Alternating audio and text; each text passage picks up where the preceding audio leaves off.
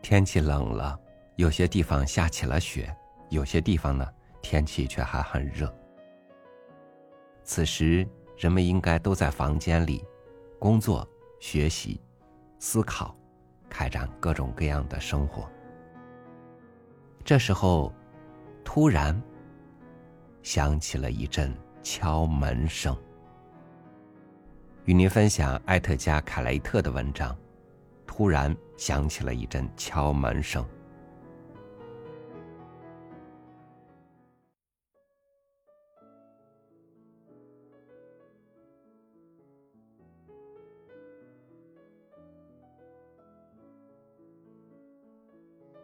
给老子讲个故事。我家客厅里。坐在沙发上的大胡子命令道：“我得承认，被人命令的感觉一点也不好。我是个写故事的人，而不是讲故事的人。何况就算是写，也是出于自愿，而不是受人逼迫。上次有人要我讲故事，是在一年前，那人是我儿子。当然。”我给他讲了一位仙子和一只雪雕的故事，具体情节这会儿已经记不太清了。我只记得还没讲到两分钟，他就睡得雷打不醒了。但此刻的情况截然不同，因为我儿子既没有留大胡子，也没有举着手枪，因为我儿子是友好的向我提出请求，而眼前这个人简直就是赤裸裸的抢劫。我试图向大胡子解释：把枪收起来的话，对他、对我们俩都只有好处，没有坏处。脑门上顶着把装有子弹的手枪，真是很难想出的故事。可是，那家伙根本不听。在这个国家，他反而教训起我来了。要是想得到什么东西，就得使用暴力。他是刚从跟这个有着天壤之别的瑞典过来的，在那个国家，想得到什么的话，只要礼貌的提出请求，往往就能如愿以偿。但这里不是瑞典，而是闷热的中东，只需在这里待上一周，你就能明白怎样才会办成事。更确切的说，是怎样才会。办不成事。巴勒斯坦人曾经友好的提出请求，想要得到一个国家。他们得到了吗？连屁都没有得到。于是他们换了个方式，让孩子做人体炸弹袭击公交车上的乘客。结果，世人开始聆听他们的声音了。被迫迁徙的民众想要对话，有谁理会了吗？根本没有，于是他们开始采取暴力手段，用滚油泼边境上的巡逻士兵。结果，他们立刻引起了世人的重视。在这个国家，不管在政治、经济领域，还是在争抢区区一个停车位上，强力就是一切。我们只听得懂一种语言，那就是暴力。大胡子的故乡瑞典是个发达国家，在诸多领域遥遥领先世界各地。瑞典并非只是阿巴乐队、宜家家居公司或诺贝尔奖的代名词，而是自成一个世界。无论什么东西，应有尽有，而且都是通过文明的方式获得的。在那里。要是大胡子上门去找王牌合唱团的女独唱为他表演，后者很可能会邀请他进屋，并亲自奉上一杯茶。接着，那名女独唱就会从床底下拿出原声吉他为他演上一曲。而且自始至终，女独唱都会保持微笑。但在这里呢，我是说。要是大胡子没有亮出手枪，我可能早就一脚把他踹出去了。听我说，我试图跟他讲道理。你听我说，大胡子扣上扳机，嘟囔道：“要么给老子讲个故事，要么吃颗子弹。”我发现自己别无选择，这家伙是玩真的。哎，两个人坐在一个房间里，我讲了起来。突然。响起一阵敲门声，大胡子顿时怔住了，我还以为自己的故事把他吓到了，但其实不是，他并没有在听我讲话。这时，我听到门上传来一阵敲门声，去开门。他吩咐道：“别耍花招，不管是谁，立刻打发走，否则休怪我不客气。”门外是做问卷调查的小伙子，想问几个简短的问题，关于夏季的高温湿热天气以及这种天气对我性格的影响。我说自己不感兴趣，但他置若罔闻，闯了进来。他是谁？问卷调查员指着站在客厅里的大胡子问：“啊，我侄子，刚从瑞典来的。”我撒了个谎。他爸爸在泥石流中遇难了，他是来参加葬礼的。我们正在讨论遗嘱的事，请你尊重我们的隐私，离开这里好吗？哎呀，行行好吧。问卷调查员拍了拍我的肩膀，说：“只有几个问题，就让我赚几块钱吧。我们是按调查人数给钱的。”说完。他紧紧的抓着文件夹，一屁股坐到了沙发上。瑞典人也挨着他坐了下来。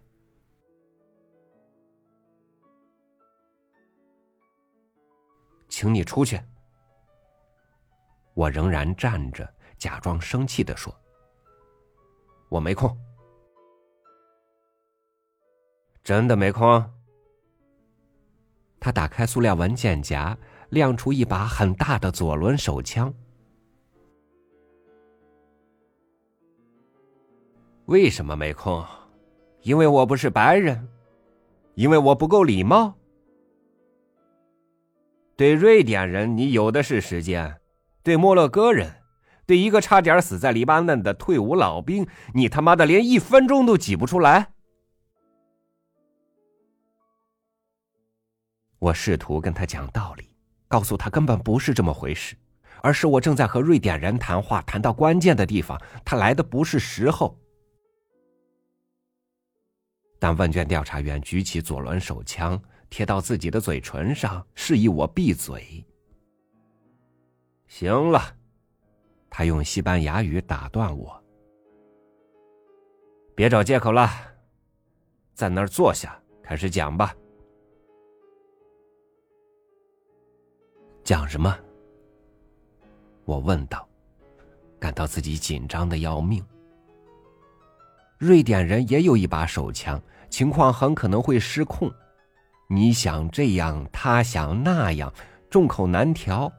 我得讲个他们都喜欢听的故事，要不然瑞典人可能会发狂的，因为他只想独享，让我讲给他一个人听。别考验我的耐心。问卷调查员警告道：“我这个人性子急，快讲故事。”就是。瑞典人也帮着枪，也掏出了枪。我清了清嗓子，从头开始讲起。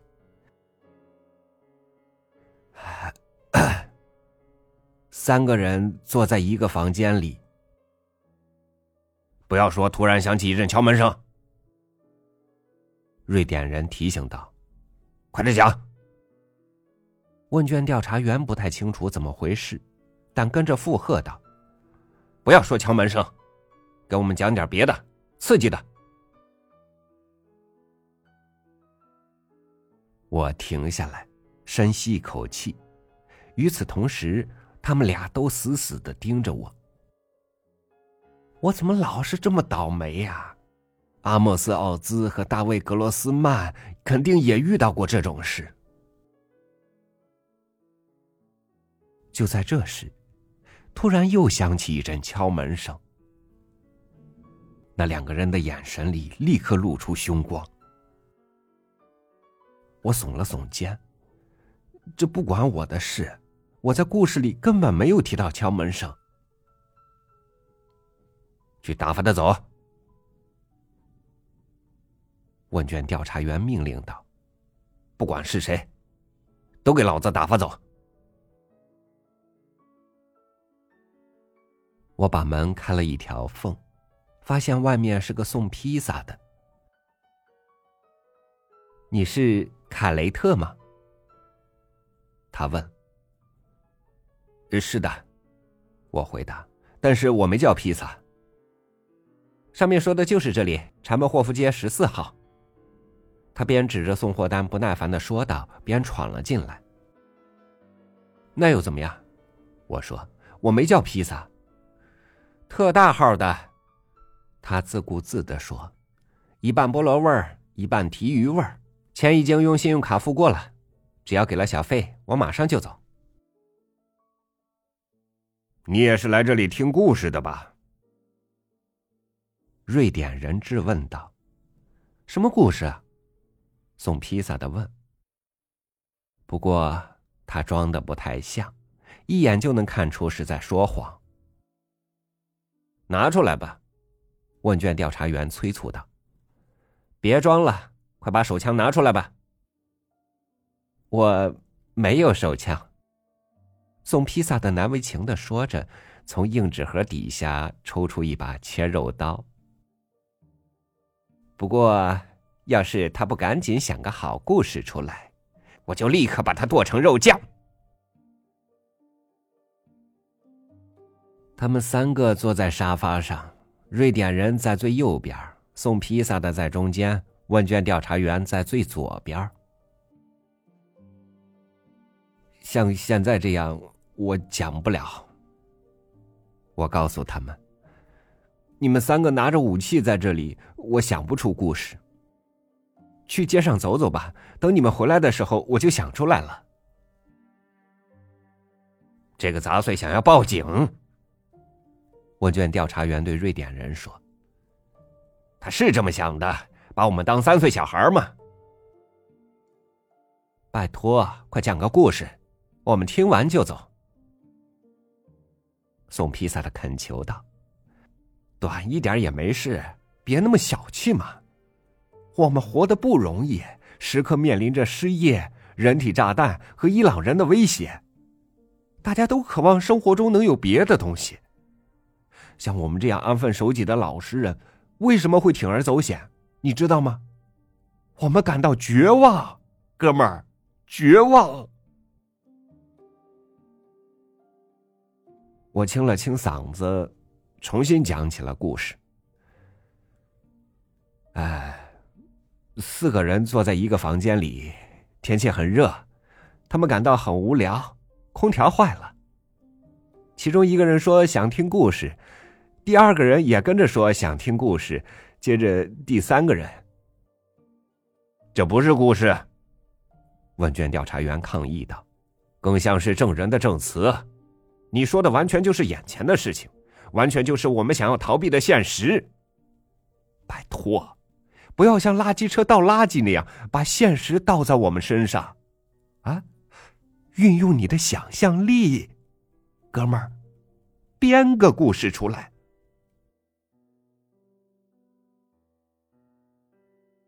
我点了点头，再次重新开始讲故事。有个人孤零零的坐在房间里，他是作家，想要写个故事。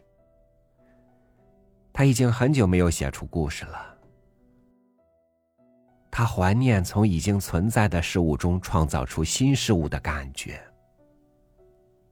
对从已经存在的事物中创造出新的事物，因为无中生有就是凭空捏造，是毫无意义的。任何人都能做到，但是从已经存在的事物中创造出新事物，则意味着这个新事物一直都是真实存在的。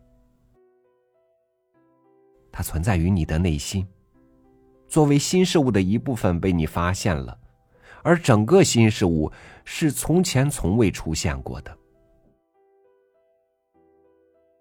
那人打算写一个关于当前状况的故事。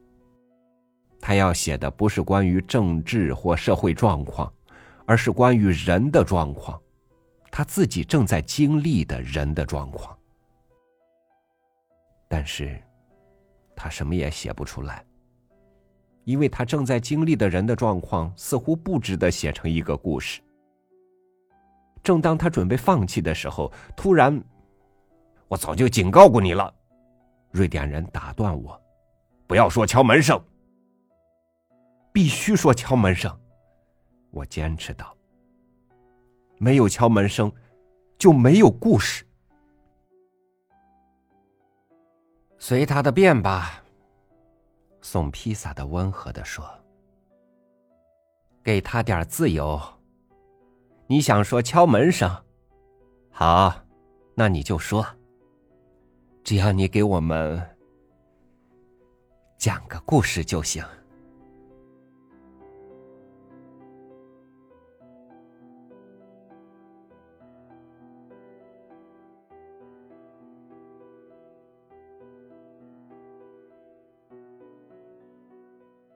你想听故事吗？